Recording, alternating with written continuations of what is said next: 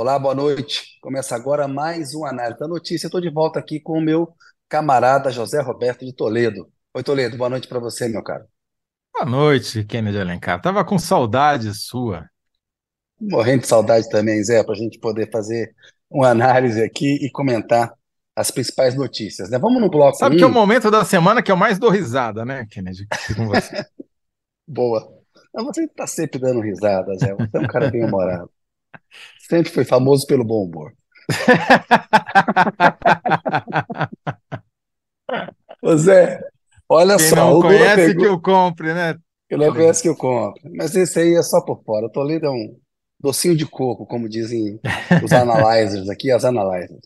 Ô Zé, ó, bloco 1, um, vamos falar do presidente Lula, que disse que se ele pudesse dar um conselho, é que a sociedade não soubesse quais são os votos dos ministros do Supremo Tribunal Federal.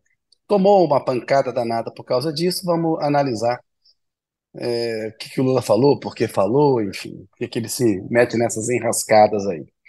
No bloco 2, o Toledo vai trazer para a gente detalhes aí da pesquisa da Tatolha, falando do prestígio ou não, né? Em que, em que pé que está o prestígio do PT na cidade de São Paulo. Porque na, na cidade de São Paulo, onde, aliás. E do Bolsonaro. Hoje, e do Bolsonaro. Onde eu estou hoje tem um quadro aí para a eleição municipal muito polarizado entre o Guilherme Boulos, do PSOL, com apoio do PT, e o Ricardo Nunes, do MDB, que tem apoio do Bolsonaro e do Tarcísio de Freitas. Então o Zé tem novidades para a gente a respeito disso. E no bloco 3, a gente vai conversar com a Mônica De Bolle, uma economista craque, para analisar as notícias sobre o PIB, o Produto Interno Bruto, é, que é a soma das riquezas produzidas pelo país no ano, no segundo semestre, no segundo trimestre.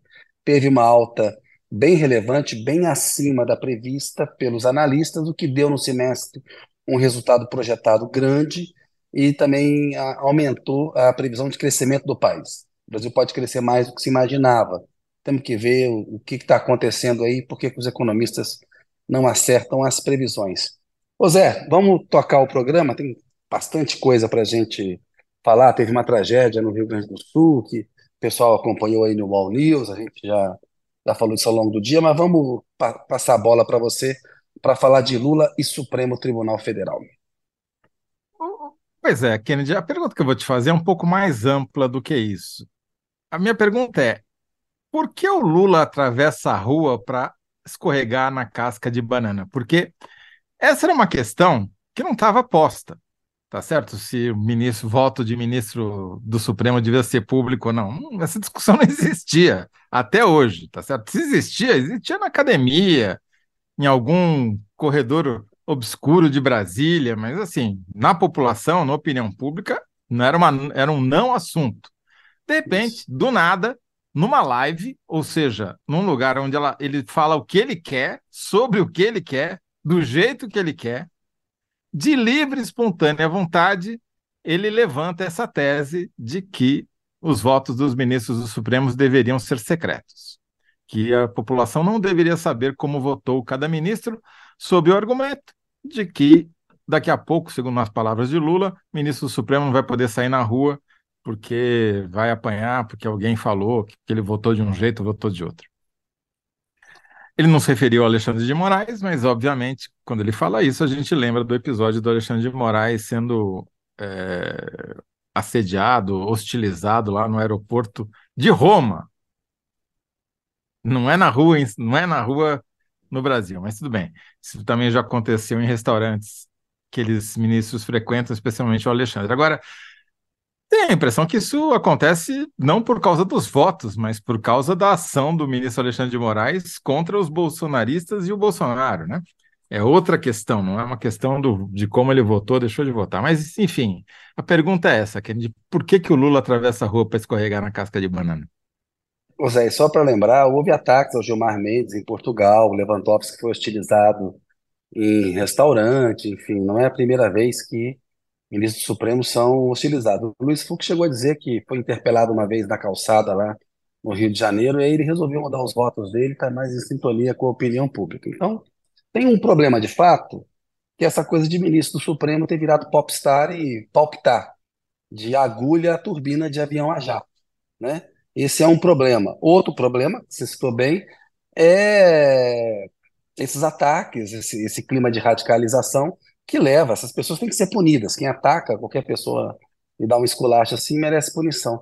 Mas para responder a pergunta do, do Lula, seja, pra, vamos lembrar, ele começa bem a resposta. Ele diz que tem que se respeitar a decisão do Supremo Tribunal Federal, que você pode concordar ou não com ela, mas é importante respeitar a decisão do Supremo. Até ali estava perfeito, né? Um presidente que entende. O, o ex-ministro Celso de Mello, que comentou a resposta do Lula, enfatizou isso. Falou: não, essa primeira parte da resposta foi ótima, tendo é em vista um, o, o antecessor que desrespeitava todas as decisões do Supremo, né?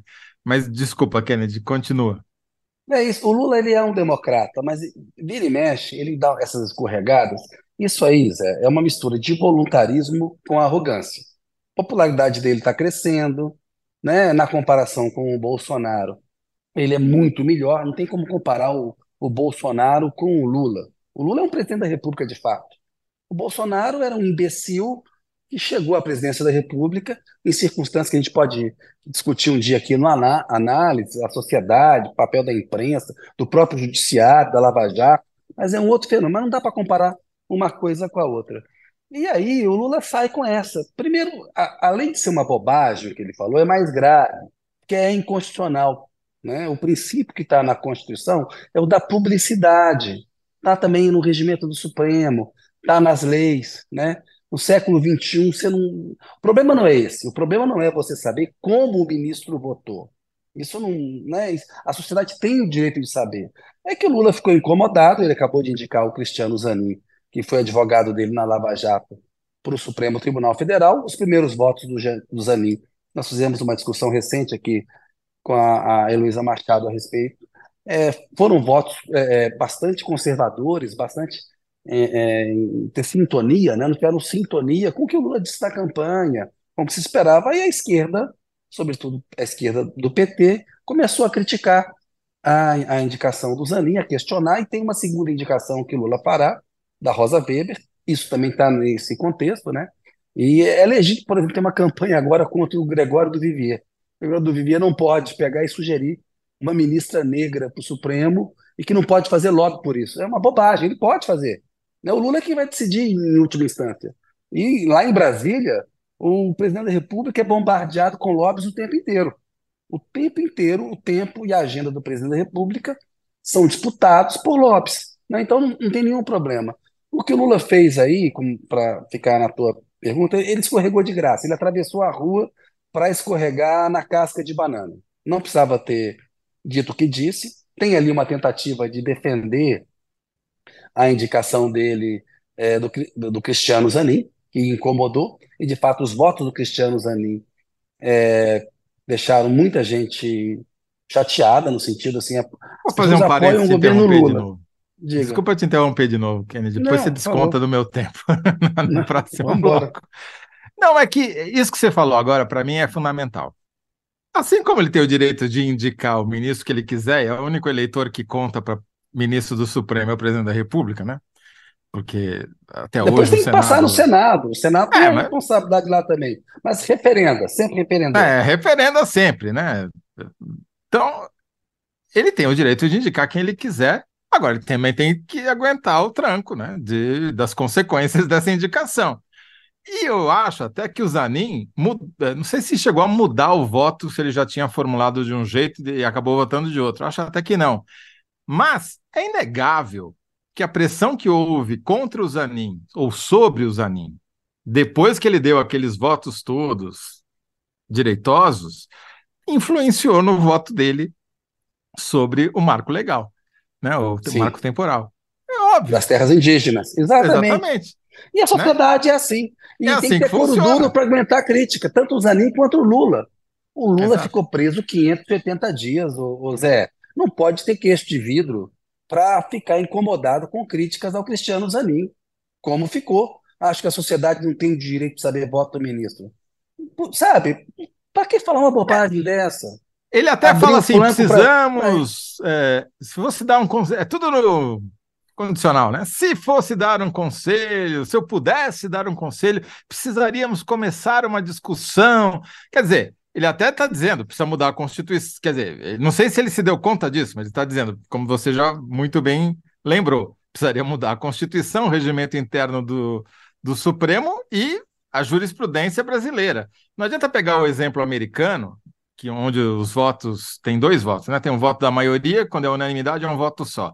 Se tem racha, eles fazem alguém, um dos justices lá, né, dos ministros, faz redige o voto da maioria, outro redige o voto da minoria, você fica sabendo o placar. Mas se você quiser muito, você consegue saber quem, quem aderiu a qual voto, né? Então não é que é assim um segredo total e completo. Aqui a gente chegou no extremo oposto desde que criaram a TV Justiça com transmissão ao vivo de julgamento é, e todo mundo um se ponto, empavoneou, Zé. né? É isso, é outra um questão. Ponto. É isso. Tem uma questão que é o seguinte: TV Justiça, aí o cara vira um pavão ali, adora ouvir a própria voz e julga de acordo com a opinião pública. O Lula está falando também de uma queixa que ele tem da época da Lava Jato em que havia uma pressão da opinião pública e tinha ministro que queria votar para ficar bem na foto. Né? A Rosa Weber chegou a dar um voto dizendo: eu penso diferente, mas como não está em exame a jurisprudência, esse julgamento, eu vou votar contra o que eu penso né? que isso influenciou a prisão do Lula. A foi só a opinião Lúcia, pública, né? Também foi a, a, artilharia do Exército também. O, o tweet do, do Vilas voto. Boas, do general Eduardo Vilas Boas na época. Ou seja, a ministra não resistiu a uma pressão do comandante do Exército na época. Que vai haver de qualquer jeito, seja o voto público ou não. E daí tem esse argumento ridículo, não, isso é para não haver corrupção. Ora, é o contrário. Claro. Se, é óbvio. Se a sociedade não sabe como o ministro votou, Isso. é muito mais fácil de haver corrupção. Falar, ah, mas aí como é, como é que quem corrompeu vai saber se ele votou ou não votou? Ora, basta saber se ganhou. se o cara só vai pagar se a tese dele foi vencedora, é óbvio, né? Mas enfim. É... Na questão do voto Agora... secreto, em alguns casos no Congresso Nacional, você prevê o parlamentar não ser pressionado. Isso é exceção numa democracia o voto secreto. Agora, um voto do ministro da Suprema Corte sobre demarcação de terra indígena, sobre legalização é, da maconha, do aborto, é claro que isso tem que ser público. Né? E o ministro, o Toledo, o cara vai ficar lá até 75 anos de idade. Uma vez aprovado no Senado, é muito difícil perder aquele cargo. Se não tiver hombridade, né, capacidade de resistir à pressão, está no emprego errado, pede para sair. Vai fazer Sim. outra coisa da vida. Mas quem está na vida pública sabe que tem de menos direito à privacidade. Está sujeito ao maior escrutínio, do, escrutínio da opinião. Como alguns pública. ministros fizeram, é diga-se, né? Que, que, se cansaram dessa exposição e pediram para sair. Né? O Joaquim Barbosa saiu, por exemplo, tinha muito tempo de Supremo ainda. É, o Eros Geral. Agora, Kennedy, a minha pergunta, quando eu falei da casca de banana, é, mas não tem assim, nós que somos ingênuos, é, podemos até pensar, mas será que não tem uma estratégia de comunicação? Ele chamou atenção para um negócio que não era notícia para desviar a atenção de outro que ele não queria que estivesse sendo falado, sei lá, eventual substituição da Ana Moser no Ministério dos Esportes. Não, ou, tem ou não tem estratégia nisso daí? Tem estratégia nenhuma, Toledo. Assim, é, a informação é essa. É, o bom seria que houvesse uma estratégia, né? Ele vai Nem tirar o namoro, colocar o não tem estratégia nenhuma. É na conversa com o presidente, ele falou da cabeça dele, o que ele pensa, sem roteiro, ao vivo ali. Não pensou no recado que queria dar e falou uma. É, é, é mais do que uma bobagem, é uma ilegalidade, não cai bem para o Lula, que é um democrata que derrotou um autocrata, um candidato a ditador como o Bolsonaro, porque voto secreto é tipo de ditadura, não é de democracia. Não, não fica bem na boca do Lula esse tipo de defesa. Sabe? É um negócio completamente assim. E não é estratégia. Porque haverá o desgaste para fazer as coisas que ele tem que fazer né, pra, Agora... no ministério para formar a maioria. Então, não é estratégia. Infelizmente, não é. Você fala, pô, tem uma estratégia aí, ele está lançando um outro fato para cobertar algo. Não, não é. Não é. Infelizmente, não é. Porque o presidente seja... da República até deveria levar a comunicação mais em conta para governar. Mas não é o caso do Lula. Ele prefere não levar isso em conta. Essas lives, então, que Tudo bem, o cara tem direito de fazer a live que ele Sim. quiser, todo mundo tem, né? Todo mundo faz, até o presidente da República que ele não teria o direito, mas é muito pior do que uma entrevista de verdade, né? Porque numa entrevista de verdade, se ele fala uma batatada dessa, imediatamente vai ter um jornalista lá para falar, mas vem cá, não é bem assim, você tem uma contraposição, né? Ali, obviamente, não vai ser o condutor da live que vai fazer esse papel. Agora, é... então, talvez fosse o caso de acabar com a live, né? Porque até eu nunca vi até agora essa live dar alguma notícia positiva para o governo ou para o Lula. Só notícia negativa ou irrelevância. Que a audiência também é baixa. Ele comunicou na, na live da semana passada que ele criar um ministério, agora está dizendo que não vai criar mais o tal do Ministério da Pequena e Microempresa, né? É legítimo ele fazer uma live, ela pode ser feita num- no formato que ele achar. Ele quer fazer essa live, e aí é uma decisão dele. Não é do Pimenta, o ministro das Comunicações, não é da assessoria mais próxima, é o Lula que quer e quer nesse horário de 8 e meia da manhã.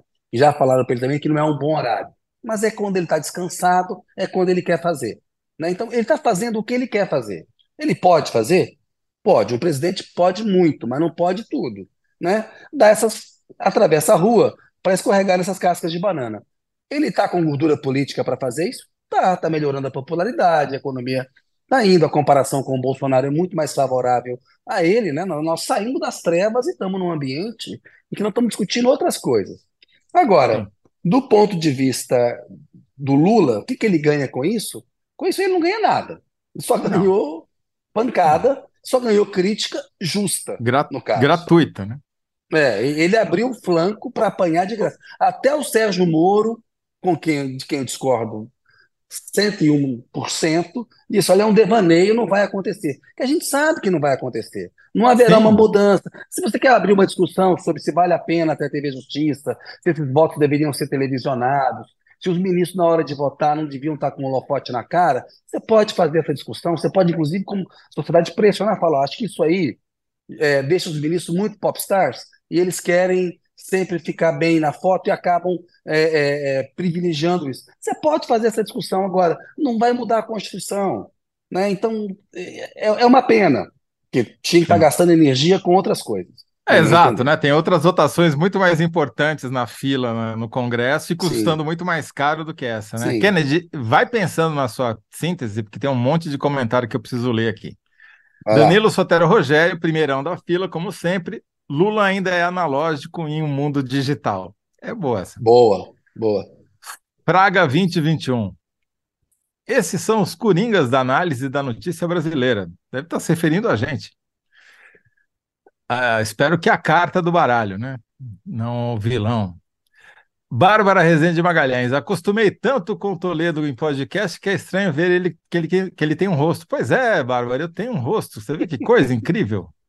Graziane Ramos. Enfim, conseguirei participar ao vivo hoje aqui. Analyzers presente. Muito bom, Graziane. Chegou na hora. E ela comenta: o Lula perde a chance de ficar calado muitíssimas vezes. Ou a assessoria de comunicação dele não funciona, ou recebe salário à toa, já que Lula escuta. Antônio Cardoso Neto, porque ele já tinha chutado um cachorro morto na calçada em que ele estava antes. Fabiana Carvalho, Kennedy, perfeito, dois polegares para cima para você. Bárbara Rezende Magalhães, o Lula mesmo jogou a banana para escorregar. É exatamente isso, né? Lara Fernandes, é muita ignorância agredir ministros por causa de seus votos, apesar de ter me desagradado de alguns votos do Zanin e de sempre me desagradar com Nunes Marques e André Mendonça. É verdade. E a Bárbara ainda complementa. Kennedy falou que todo mundo pensa. É isso aí, Kennedy. Diga, fale você, dê os seus, a sua síntese para a posteridade. Eu estou tentando fazer aqui, cadê em 75? Quer que eu enrole mais um assim- pouquinho? É isso? Não, não, vamos lá, vamos lá. É, voluntarismo faz Lula atravessar a rua para escorregar em casca de banana. Ou para cair bom. em casca. Escorregar em casca de banana porque a expressão é boa. É voluntarismo puro. Ele tirou ali, entendeu? É voluntarismo puro. Sabe? É, é Então, um de erro novo, tudo. repita, repita. Voluntarismo faz Lula atravessar a rua para escorregar em casca de banana. Acho que Muito essa bom. hoje vai perder, que a do, a do, a do Danilo estava melhor, eu acho. Mas enfim. Mas, é isso. Não, também, vamos, manteremos a fé de que e sabe, eu tenho muita responsabilidade ao criticar o Lula, porque qualquer presidente merece crítica e sempre tem que ser criticado, né? Mas para não fazer uma crítica fácil, uma crítica é, é, é, é, sem sentido. Né? E, por exemplo, nós passamos no Brasil um aperto muito grande com o Bolsonaro, e não tem comparação entre um presidente e outro. Agora, o Lula precisa é, é, cuidar melhor. Assim. O presidente da República, a palavra dele tem peso, sabe? Ele não pode falar qualquer coisa e achar que está tudo bem. Ele não é um palpiteiro comentando o jogo do Corinthians contra o Palmeiras, o derby numa mesa de bar. Ele presidente da República. Se ele quiser fazer falando... isso, a gente convoca ele para análise da notícia, troca de isso, o Kennedy na isso. presidência e chama o Lula para apresentar o programa aqui. Coloca o Zé, o Roberto da presidência. sabe, mas ele, não, sabe, ele não pode dar palpite sobre o Supremo Tribunal Federal. Um presidente, para falar das atribuições de um outro poder, tem que estar tá mais bem calçado. Tomou é, coco aí, crítica do Arthur Lira, do Moro, né, da imprensa Sim. de uma maneira geral. Ganhou o que com isso? É, Ganhou nada. É isso. Enquete já está no ar, Kennedy. Por que Lula atravessa a rua para escorregar em casca de banana? Kennedy, voluntarismo faz Lula atravessar a rua para escorregar em casca de banana. Público, Lula ainda é analógico em um mundo digital. Eu diria que eu votaria nos dois nesse caso, viu? É, eu acho que são é respostas complementares e não. Mas eu acho que a enquete do... não permite fazer isso. Até que não dá para tucanar nessa enquete. Não, não. não. E é, bom, quando é bom a gente perder essa enquete também. Vamos Enfim. Lá. É, é, é alternância de poder, né? Devolvo a bola para você. Não, não, estica, esticamos demais aqui, ó. Temos que correr. Seguinte, ô Toledo, você tem aí dados uma, da, de uma série de pesquisas do Datafolha, né? Você juntou muita coisa. É, na pesquisa, a pergunta é o seguinte: petismo é maior que bolsonarismo em São Paulo e na urna? Palavra com José Roberto Toledo. Então, o Datafolha fez uma pesquisa muito interessante. É só na cidade de São Paulo, portanto, não dá para você projetar isso para o país inteiro. Mas o questionário, eles foram muito felizes, eu achei, é, porque ele é muito rico na, nas perguntas e nas, nos cruzamentos das respostas. Né?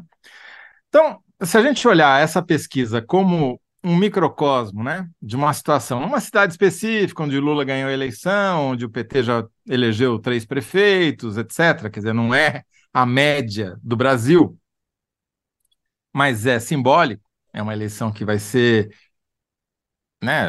A gente lembra como foi importante a vitória do Dória na cidade de São Paulo em 2016. Né? Simbolicamente, projetou ele como uma liderança nacional que depois ele não se, pro, se provou não estar à altura dessa projeção. Né? Mas, então, vai ser uma eleição importante. O que, que o Datafolha perguntou, além de intenção de voto, essas coisas normais? Ele fez uma pesquisa é, perguntando assim: se você se considera bolsonarista mesmo, raiz, numa escala de 1 a 5, você é 1. Se você é um petista raiz, numa escala de 1 a 5, você é 5. Qual é o seu número? Né? E aí, Kennedy, a resposta dos paulistanos foi muito interessante. 32%, ou seja, um terço, um em cada três paulistanos, se declarou petista raiz, nota 5. E 13% se declararam petista mais ou menos. Ali, área, o que antigamente a gente chamava de zona de influência, né? Ou seja, somando os petistas 100% com aquele eventual petista, né? Dá 45%. É alto, hein? Que é muito alto. É muito alto. É uma força eleitoral muito grande. Não por coincidência, é mais ou menos a taxa de ótimo e bom do Lula na cidade de São Paulo. É... Mais ou menos não, é exatamente a mesma taxa. Não são exatamente as mesmas pessoas, mas tem 45% de pessoas que julgam o governo Lula ótimo ou bom, e tem 45% de paulistanos que dizem que são petistas ou quase. Né? São Notícia boa para o Boulos? Notícia bo boa para o Guilherme é, Boulos, candidato PSOL que tem apoio É boa, é boa, mas quando a gente vai olhar no detalhe, você sabe que é no detalhe que se perdem eleições, a gente vê que o Boulos precisa crescer ainda muito dentro do eleitorado que se diz petista. Hoje, 72% dos votos, das pessoas que declaram votos em Boulos, estão nessa categoria de petista raiz ou petista área de influência. 72, prática quase um em cada quatro, né? Porém, entre os eleitores do Ricardo Nunes, que vai ser o grande adversário do Boulos, é o atual prefeito, ninguém sabe, mas ele é o atual prefeito de São Paulo e vai disputar a reeleição. Era o vice né, do prefeito que faleceu. Bruno Covas. Do Bruno Covas. O Ricardo Nunes, olha só, 40% de quem declara voto em Ricardo Nunes hoje é petista ou está nessa área de influência do petismo é mais do que qualquer outro grupo. Entre os bolsonaristas, para quem ele andou fazendo o maior esforço para conquistar o voto, só 30, só um em cada três eleitores do Ricardo Nunes se declaram bolsonaristas. Seja raiz, nota 1, seja mais ou menos nota 2. Por quê? Aí tem um problema para o Ricardo Nunes, hein, Toledo? Se o tem Lula dois problemas para o Ricardo Nunes. É, tem dois problemas. firme na eleição e associar o apoio dele ao Boulos, isso complica a vida do Ricardo Nunes. Ele então... não poderá falar mal do Lula na eleição, porque a maior parte do eleitorado dele acha o Lula bom ou ótimo e, e é petista ou área de influência do petismo, quer dizer, ele está interditado de falar mal do Lula. Esse é um problema. E, isso é um grande problema, porque o Boulos vai tentar carregar o Lula o máximo que ele puder para a candidatura dele. Por outro lado, só um terço dos votos dele estão vindo do bolsonarismo. Deve fazer, bom, então ele precisa se jogar de cabeça no, no colo do bolsonarismo. E aí eu digo não. Por quê? Porque só 15% dos paulistanos se declaram bolsonaristas raiz e 6% área de influência, ou seja, só 21%. É só um em cada cinco eleitores na cidade de São Paulo se declara bolsonarista hoje em dia.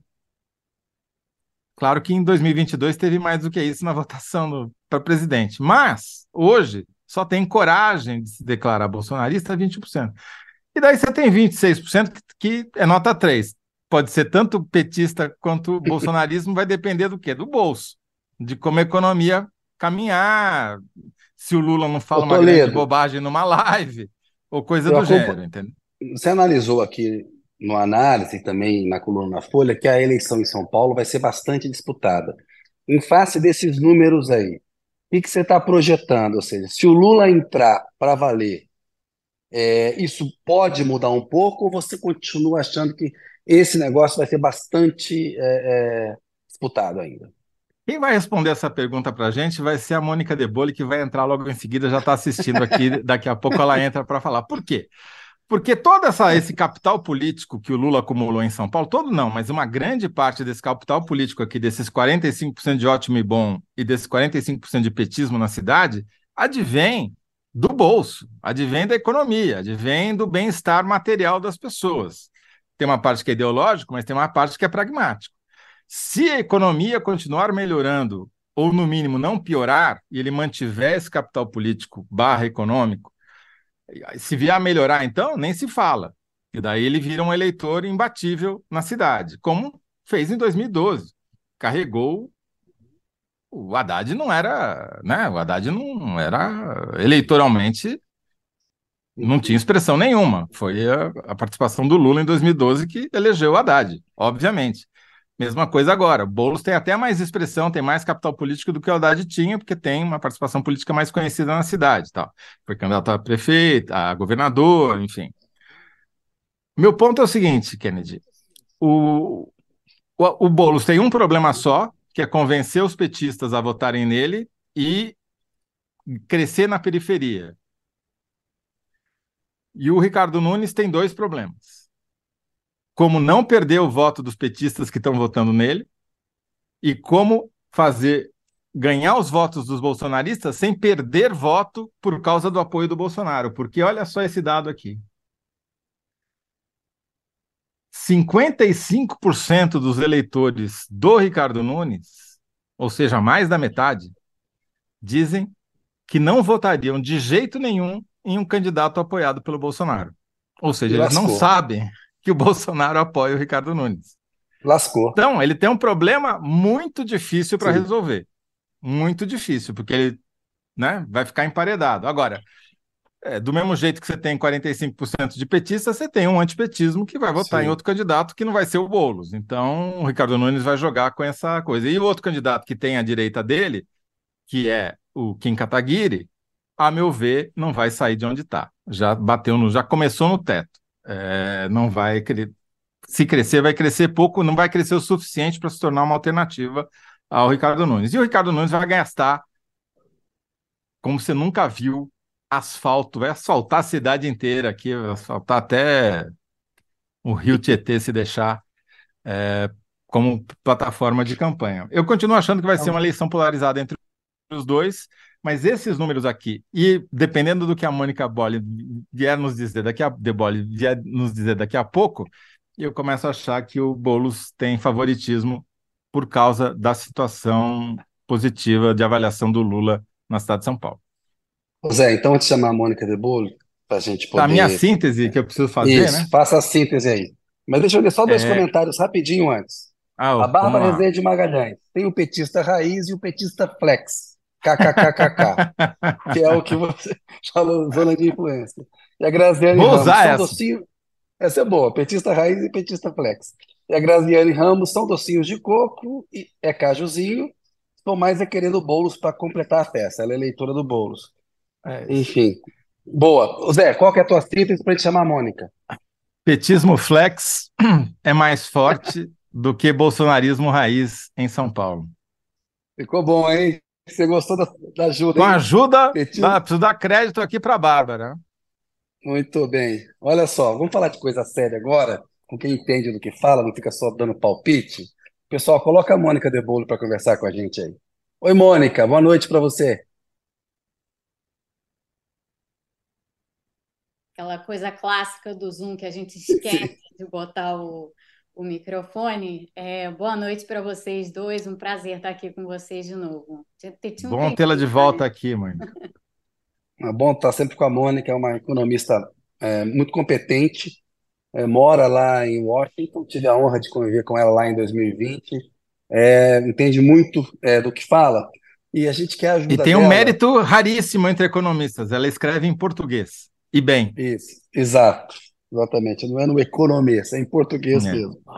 Olha só, ô, ô, Mônica, a pergunta aqui é até uma provocação. Quando o Toledo estava fazendo a pergunta lá no nosso grupo de zap, e, e, e, me disseram até que você curtiu a pergunta, as meninas falaram lá que você é, curtiu, que assim, previsões econômicas, tem taxa de acerto menor que cara ou coroa, ou é só impressão? É aquela velha história, né, que jornalista não serve para apurar notícia, economista não serve para fazer previsão. É, diz para a gente, por que estou te perguntando isso? Porque o, o, PIB, o Produto Interno Bruto, que é a soma das riquezas que o país produz ao longo de um ano, teve um resultado muito bom no segundo trimestre deste ano, 0,9, o que projeta um crescimento para o ano maior, um crescimento acumulado é, em quatro trimestres também maior do que se imaginava, seja, que a economia estaria é, é, melhor do que todo mundo previu. Aí eu queria dar a palavra para você para dizer para a gente se essa taxa de acerto é menor que cara ou coroa ou se é só impressão, Mônica? Olha, Kennedy, não é só a impressão. É, eu realmente gostei muito da pergunta. É isso mesmo. E a razão é que a economia é um, é um sistema, né? Ela é um, um sistema repleto de complexidades e de conexões assim difíceis de enxergar e tal. De tal forma que esses exercícios todos de previsão econômica, eles são meio que isso aqui, entendeu? É você botar o dedo no ar e ver para onde você acha que o vento está soprando, sabendo que o vento pode mudar de direção. E aí é a tal história, né? Assim, às vezes acerta, às vezes erra. E já houve época em que se comparava é, a previsão econômica com a previsão meteorológica, porque principalmente no Rio, de onde eu sou, a previsão era notoriamente ruim. Tanto que às vezes vinha no jornal assim: hoje o tempo pode ser é, ensolarado, com chance de pancadas de chuva e nublado. Enfim, todas as possibilidades eram dadas, né, para que não houvesse erro. E a, as previsões econômicas elas eram meio comparadas a isso. Só que hoje em dia os modelos meteorológicos melhoraram muito. Verdade. previsões econômicas não. Então... Eu ia fazer exatamente esse comentário, Mônica, porque os, os, meteorologistas previram que ia acontecer no Rio Grande do Sul, avisaram que ia ter pois rajada é. de vento acima de 100, por, é. de 100 km por hora, que ia chover muito e tal. A, a, o governo que não se preparou para isso, mas que eles previram, eles previram. É, não, exatamente. E, e, portanto, assim, é, é muito, tem muito chute em modelos de previsão econômica.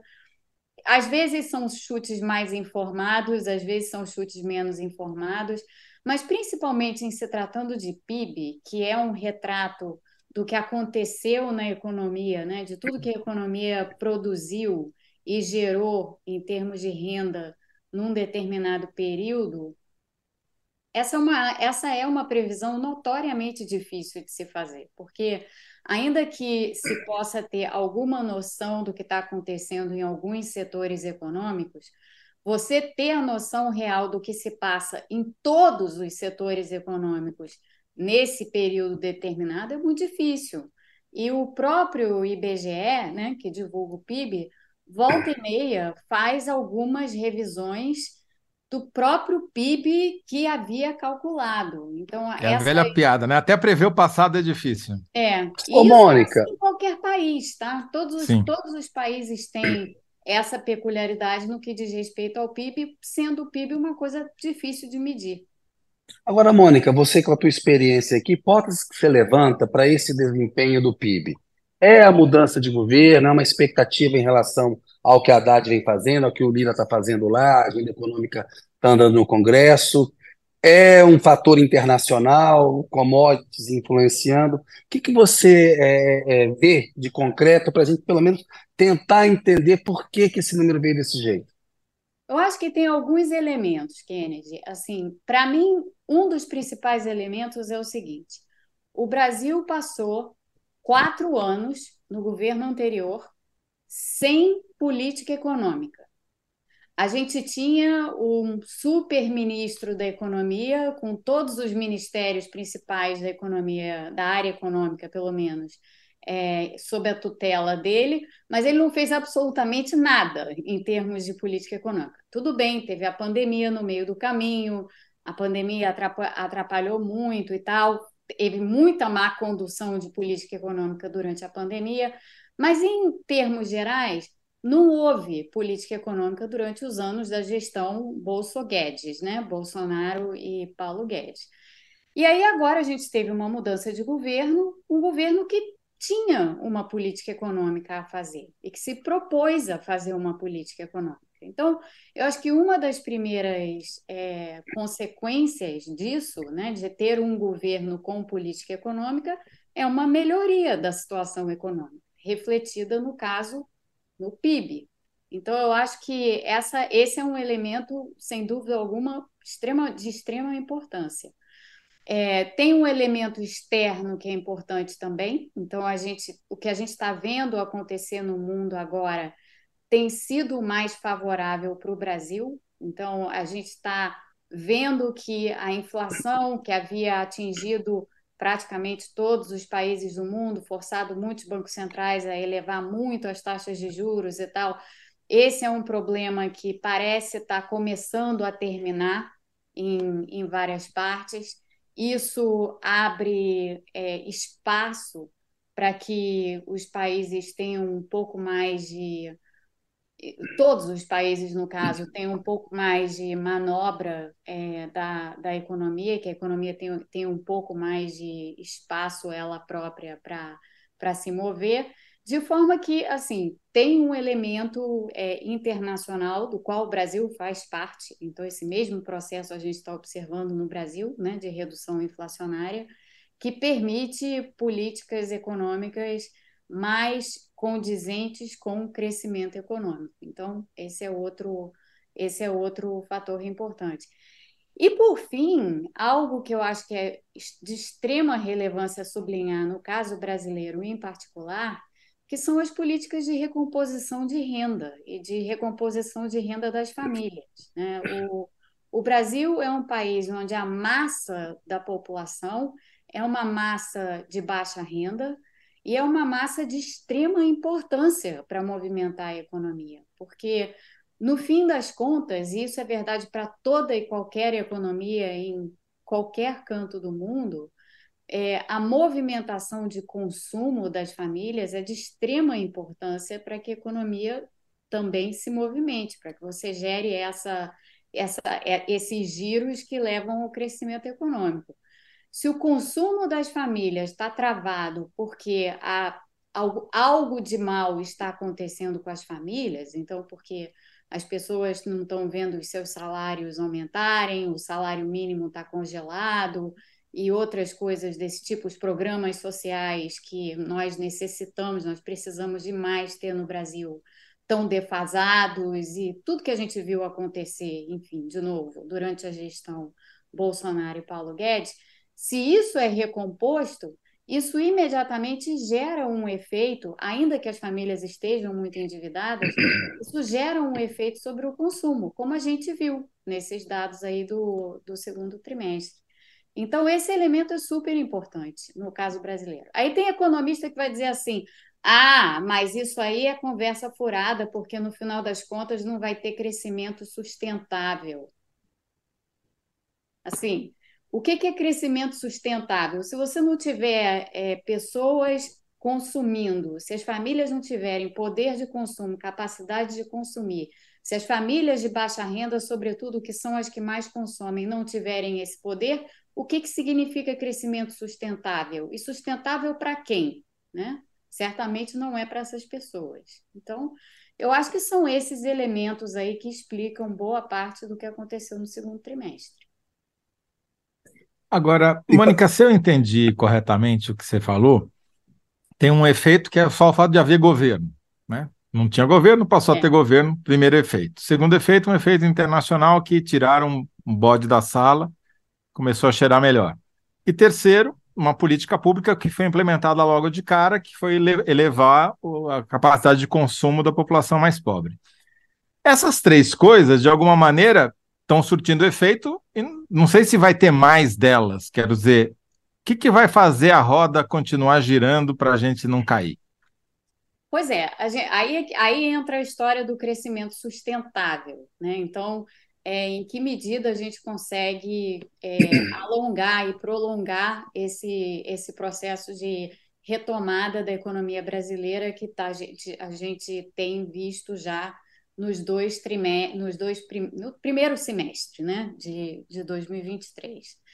É, aí eu acho que entram fatores como o Brasil, nesse momento, está iniciando, já devia ter iniciado, mas está iniciando um ciclo de redução das taxas de juros. Isso daí vai ter, vai ter um efeito positivo, é, principalmente sobre um item é, do, do PIB que não se movimentou absolutamente no segundo trimestre, que também não havia se movimentado no primeiro, o investimento, né, o investimento das empresas.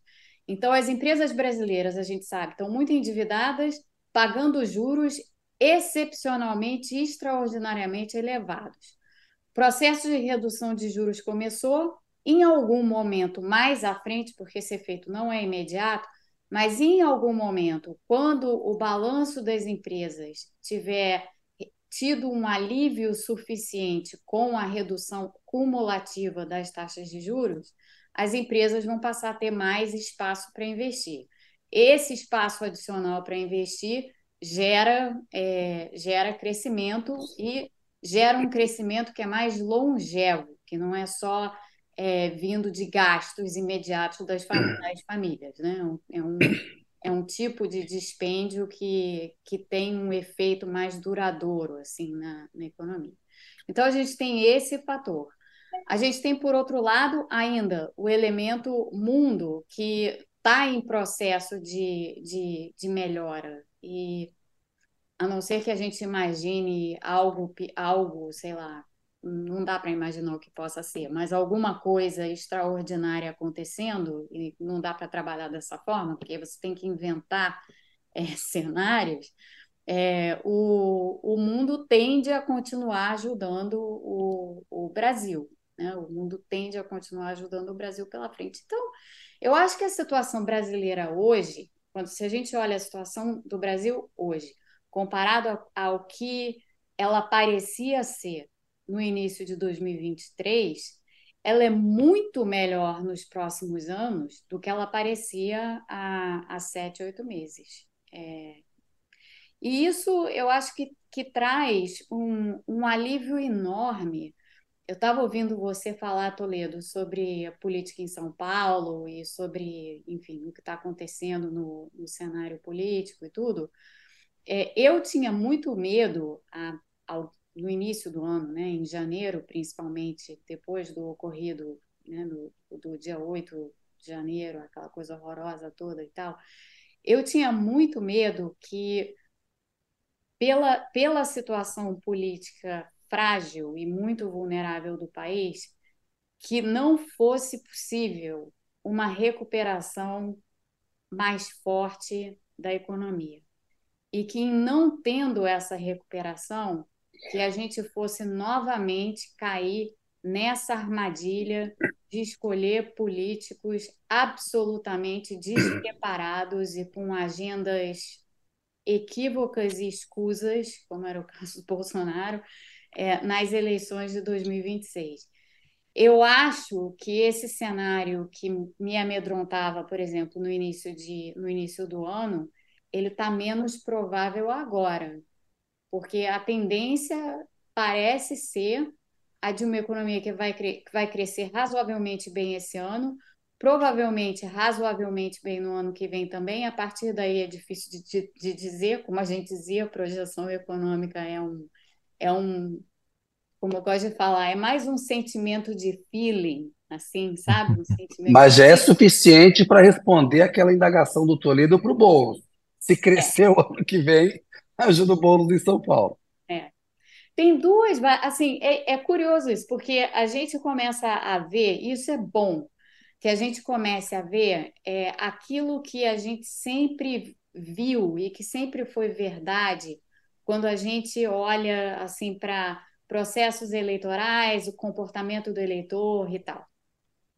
Sempre foi o caso, no Brasil em particular, que, claro, várias coisas ditam os rumos de uma eleição, mas no Brasil sempre teve muito peso o que estava acontecendo com a inflação e o que estava acontecendo com emprego e crescimento, né? Sendo que emprego e crescimento são duas coisas que andam juntas. Nesse momento, a gente tem inflação em queda, crescimento melhor e, portanto, uma perspectiva melhor para o mercado de trabalho. Essas tendências continuando, e tendo a influência que já estão tendo sobre eleitores, é, melhora, né? O quadro todo fica muito melhor. Ele fica melhor, inclusive, porque ele fica um pouco mais previsível. Sim, é, esse é um fator Ô, que a gente pouco leva em conta, né? Como a previsibilidade, é. como a gente sente falta de uma, de uma possibilidade de previsibilidade, né? E segurança, né? Porque é, a previsibilidade traz uma coisa muito importante, que é essa essa noção de segurança, de que existe uma alguma segurança econômica. É, a gente nunca fala em segurança econômica, mas insegurança econômica é o que tem motivado resultados mundo afora esquisitos em diferentes eleições. Olha a Argentina. Verdade. A Argentina Ô, Mônica, é o olha só. mais clássico de insegurança absoluta, né? O Danilo Sotero Rogério está dizendo aqui: o Paulo Guedes não sabia nem que tinha que fazer o orçamento no ano anterior a ele. Aquela fala dele em 2018 para os senadores, em que ele diz assim: vocês façam o orçamento de vocês, que eu faço o meu. Sem esquecer que o, o orçamento do ano seguinte é aprovado no ano anterior. Se esquecendo que é aprovado no ano anterior pelo Congresso. A Bárbara Rezende Magalhães. O Paulo Guedes era o próprio gato de Schrödinger. Estava lá e não estava ao mesmo tempo. Meu alemão é péssimo, mas é isso aí. Graziane Ramos, me dá uma raiva perdoar as empresas e o povo está tomando lascada com a taxa de juros. São os comentários aqui. A Mônica sempre é, leva uma participação boa do pessoal. Ô Zé, eu queria perguntar para a Mônica, aproveitando que ela está aqui, de, desse, dessa recente reunião que teve dos BRICS, houve uma ampliação ali, a gente viu que Egito e Etiópia é, vão entrar no, no, no, grupo econômico, no bloco econômico a partir do ano que vem, Arábia Saudita e Emirados Árabes Unidos, Irã e Argentina. Teve toda uma discussão também sobre a criação de uma moeda comercial para facilitar trocas comerciais e menos dependência do dólar. Você que acompanha, Mônica, o que, que você achou dessa cúpula dos BRICS na, na África do Sul? Se é uma novidade importante, se esse bloco que é econômico vai ter peso geopolítico para valer ou não? Como é que você avaliou isso aí? Olha, é um, é um passo na direção de criar um bloco que tenha peso geopolítico. Assim, sem dúvida alguma, é um, essa é a ambição, né? E é um passo nessa direção. Ao contrário de algumas análises que eu vi em relação à posição do Brasil, eu, eu, eu vi muita gente é, no Brasil falando: ah, isso daí é péssimo para o Brasil, enfraquece o Brasil. Eu, eu confesso que eu não entendi a argumentação a respeito do enfraquece o Brasil, porque o Brasil está, e, e, principalmente é, agora, né, com, essa, com, esse, com essa ampliação dos BRICS, o Brasil fica numa posição muito importante, que é a seguinte: a gente tem um mundo que está se redesenhando geopoliticamente em torno de do que parecem ser dois, mais ou menos dois polos, talvez venham a ser mais polos, mas por enquanto os polos são China e Estados Unidos, né? O Brasil é um aliado e um parceiro comercial de ambos. E o Brasil está lá no, nos BRICS se colocando ali como um aliado importante de ambos, ou seja, não vai ser um país que vá é, que tem o interesse de nenhuma forma é, de, de tornar uma situação hoje essa que existe entre China e Estados Unidos, que já é uma situação que é uma situação tensa, o, a, a presença do Brasil nos BRICS e de um Brasil mais fortalecido pelo seu próprio desempenho econômico é, auxilia uma redução dessas tensões no plano geopolítico. No plano econômico, não necessariamente, mas no plano geopolítico, com certeza. Tem países indigestos nessa, composição do, dos BRICS? Tem. Tem países indigestos, né? tem países autoritários. Está cheio de países autoritários ali. Agora, a gente também não pode ser ingênuo e achar que, não, mas o, o tem um bloco autoritário no mundo e um bloco democrático. O mundo não está assim, né? É. Então, o, é uma leitura muito ingênua e, e, boba até da situação olhar. Política pra... a gente faz com o inimigo, né? Não com o amigo, né? Senão não precisava de política. Exatamente. Então, o, o, o, que eu, o que eu acho é o seguinte: ainda é um saco de gatos, o BRICS ainda é um conjunto de países com interesses muito divergentes que precisa encontrar um rumo em comum. Alguns desses países têm laços comerciais próximos, outros desses países são inimigos históricos, como Irã e Arábia Saudita, assim, tem complicações, e, portanto, agora reunidos nessa nomenclatura BRICS, eles vão ter que encontrar para se constituir realmente como bloco geopolítico, eles vão ter que encontrar algum rumo em comum. Esse é o desafio que eles têm pela frente, que vai ser extremamente interessante de se observar. Mas eu acho que a maneira de observar os BRICS não é olhando ante isso, ante aquilo, ante Estados Unidos, ante China. É, é, essa é uma maneira maniqueísta e equivocada de olhar para o redesenho da geopolítica global. A gente tem que ter uma postura anti-anti. Assim, eu, eu não quero ser, eu não, não, não acho que tenha qualquer utilidade a gente ficar se valendo do que é pró-Estados Unidos, pró-China, anti-Estados Unidos, anti-China, como argumento para justificar o que quer que seja. Tem um, tem um redesenho em curso, vamos observar o que, que vai dar, no que, que vai dar esse, esse redesenho. Ele é super Perfeito. interessante. Mônica, muito se tem escrito e dito sobre a desaceleração da economia chinesa, da, do estouro da bolha, questão habitacional, lá, das construtoras, etc. Você acha que isso vai ser determinante para a economia brasileira? Até que ponto? Olha, é, eu, eu trabalho num instituto, no Peterson Institute for International Economics, aqui em Washington, que tem uma visão completamente divergente da maior parte. O instituto em si não tem visões, as pessoas lá dentro é que têm, mas os especialistas de China do instituto acham que essa é, visão a respeito do que está acontecendo na China agora é pessimista em excesso e que no final, assim, o que está o que tá se passando na China é um processo de ajuste que economias passam por processos de ajuste, né? E a China teve muitos excessos recentemente e tem ajustes a serem feitos. Então esses alguns algumas alguns desses ajustes se refletem nisso que a gente está vendo, por exemplo, na questão do mercado imobiliário na China e em outras partes da economia chinesa. Isso vai, vai levar a uma desaceleração abrupta da, da, da China? É, eu tendo a achar que não.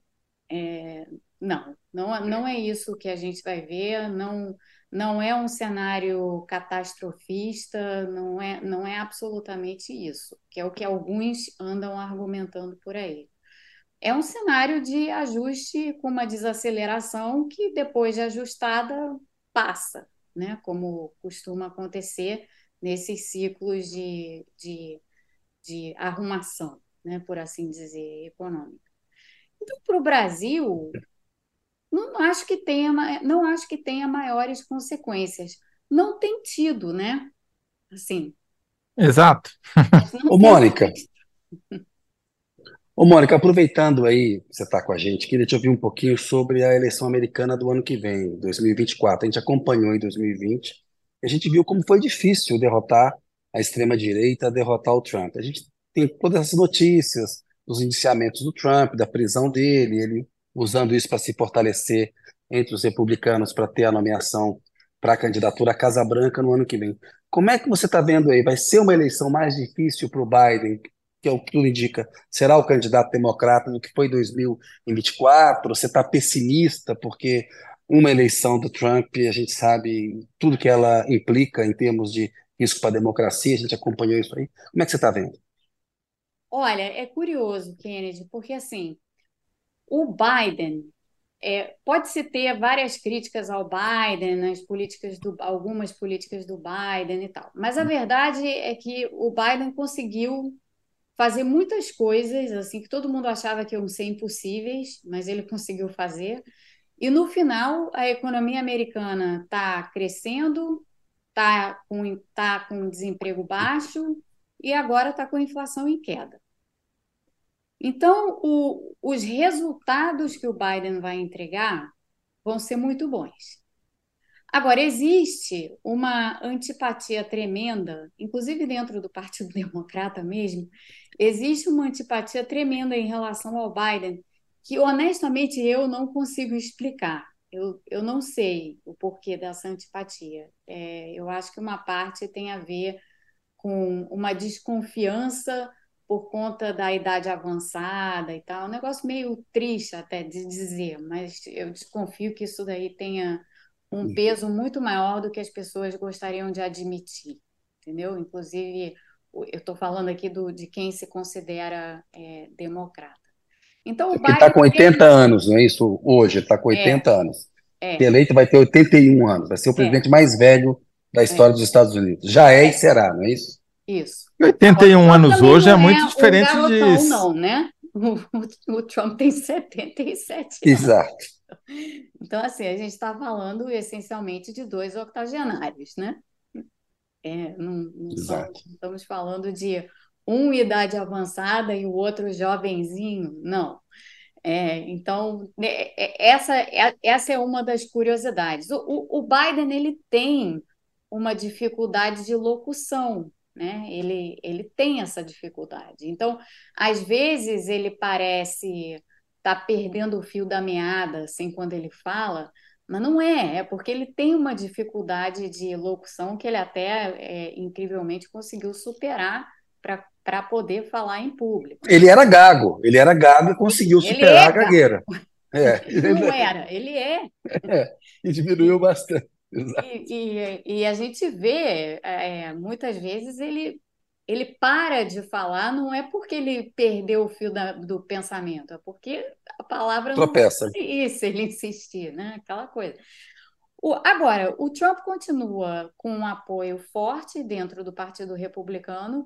O DeSantis, eu duvido que vá muito longe, eu acho que não vai. É, é o governador da Flórida, né? O, é o governador Ron DeSantis. da Flórida e é, era tido, né, como o principal rival. É, eu não acredito que ele vá muito à frente, porque ele não tem carisma nenhum, assim, carisma zero. Zero. É, e, bem, é, é um sujeito muito mais perigoso do que o Trump, inclusive, mas isso a gente deixa para outro dia. É, mas não acho que ele vá, vai, vá ameaçar o Trump de nenhuma maneira, e os outros, esquece os outros, assim, não tem nenhum ali que tenha qualquer capacidade de se sobrepor ao Trump. Então vai ser Trump e Biden. Agora, o Trump está todo enrolado nesses indiciamentos e tem alguns julgamentos que vão começar antes das eleições. Então, tem julgamento que vai começar, o da Georgia vai começar em março de 2024. E... Ou seja, será batalha dura de novo. Mas vai ser você... batalha dura de novo. Vai ser batalha muito dura de novo. Vai. E tem um pedacinho, ele é pequeno, mas tem um pedacinho dos republicanos, do, do, do, pool né, de eleitores republicanos, que cansou do Trump. Tem. E que provavelmente não tem candidato, entendeu? Então, tem uma questão que é sempre importante aqui nos Estados Unidos, que é quantos eleitores os candidatos conseguem levar para as urnas, né? o uhum. chamado turnout. Então, é, o Biden conseguiu, venceu em 2020 em grande parte porque ele teve um turnout muito alto. Ele provavelmente vai ter um turnout menor em 2024, mas o Trump também. O Trump também vai ter um, um turnout menor. Então... Se influencia muito. Tudo bem. Zé, temos que chamar a Mônica para um outro programa para falar até mais Sim, tá, foi insuficiente aí. o tempo é. hoje. É muito bacana quando você vem, viu, Mônica? A gente gosta muito, te agradeço muito, sei que você ah, é muito ocupada. Eu, e eu Esse é o melhor dos muito. problemas, né? Quando sobram as ideias e falta tempo. O problema é quando dá o contrário, né? Exato. Mas vamos Ô, lá Mônica, eu preciso fazer uma síntese aqui, vai ser difícil, não é fácil, porque a gente abordou muita coisa, você falou muita coisa interessante, mas como tem que escolher alguma coisa, vê se você concorda com isso. Sem insegurança econômica, tendência é manter o crescimento. Sim, concordo. Foi. Muito bem. Obrigado. Ô, Mônica, quero agradecer, viu? Até uma próxima vez. Boa noite para você aí. Espero te ver tchau, em breve. Tchau, aí. muito obrigado. Um abraço. Um abração para ah, vocês. Valeu. Toledo, vamos lá, seguir adiante com a nossa vida aqui. Seguinte, vamos ver como é que ficou a enquete. É, tem o resultado da enquete aí, galera? Cadê? Eita. Ainda não. Mas Ainda não? tem uma notícia aí que pediram para a gente comentar. Ó. A gente vai comentar ou não vai dar tempo? Ah, não dá para comentar. Fala aí. Você quer falar você? Fala aí. Dana tem uma né? reportagem aqui do, do UOL, né, assinada pelo Lucas Borges Teixeira, dizendo que houve uma conversa hoje do Lula com a Ana Moser, ministra dos Esportes, e que ele teria dito para a Ana Moser: olha, o gato subiu no telhado. Nesse caso, não é o gato de Schrödinger, é, o gato tá, já está ali, prestes a cair, que amanhã haverá uma nova conversa, talvez para o gato descer do telhado definitivamente, ou seja, para ele transferir o Ministério dos Esportes da Ana Moser, que é e era o ministério que o Fufuca queria. Você lembra quando a gente comentou? O Fufuca estava de olho nesse ministério. Ele preferia o desenvolvimento social, mas tinha aquele problema de tirar o Wellington Dias. Aí, enfim, notícia dada, Toledo, ó, é, enquete. 57% ficaram com a gente aí, ficaram comigo. Opa! Porque Lula atravessa a rua para escorregar em casca de banana. Como fala sobre STF, Lula atravessa a rua para escorregar em casca de banana. As meninas me ajudaram aqui a, a melhorar a síntese. Dois, é, Toledo, na pesquisa, petismo é maior que bolsonarismo em São Paulo e na urna. Petismo flex é mais forte do que bolsonarismo raiz em São Paulo. Mostra a Datafolha. Bloco 3, previsões econômicas. Tem taxa de acerto menor que cara ou coroa ou é só impressão? A síntese ficou assim. Sem insegurança econômica, tendência é manter o crescimento. Toledo. Registre-se apenas que ela concorda que as previsões econômicas têm taxa de acerto menor do que um é. cada coroa. Portanto, é se quiser, a próxima vez que alguém te perguntar, vai crescer, vai cair, você joga uma moeda e fala, ó, tá aqui. Isso. Zé, tem que sair correndo aqui agora. Até amanhã. Aquele abraço. Valeu, obrigado. Vocês. Obrigado pela audiência, pessoal. Valeu.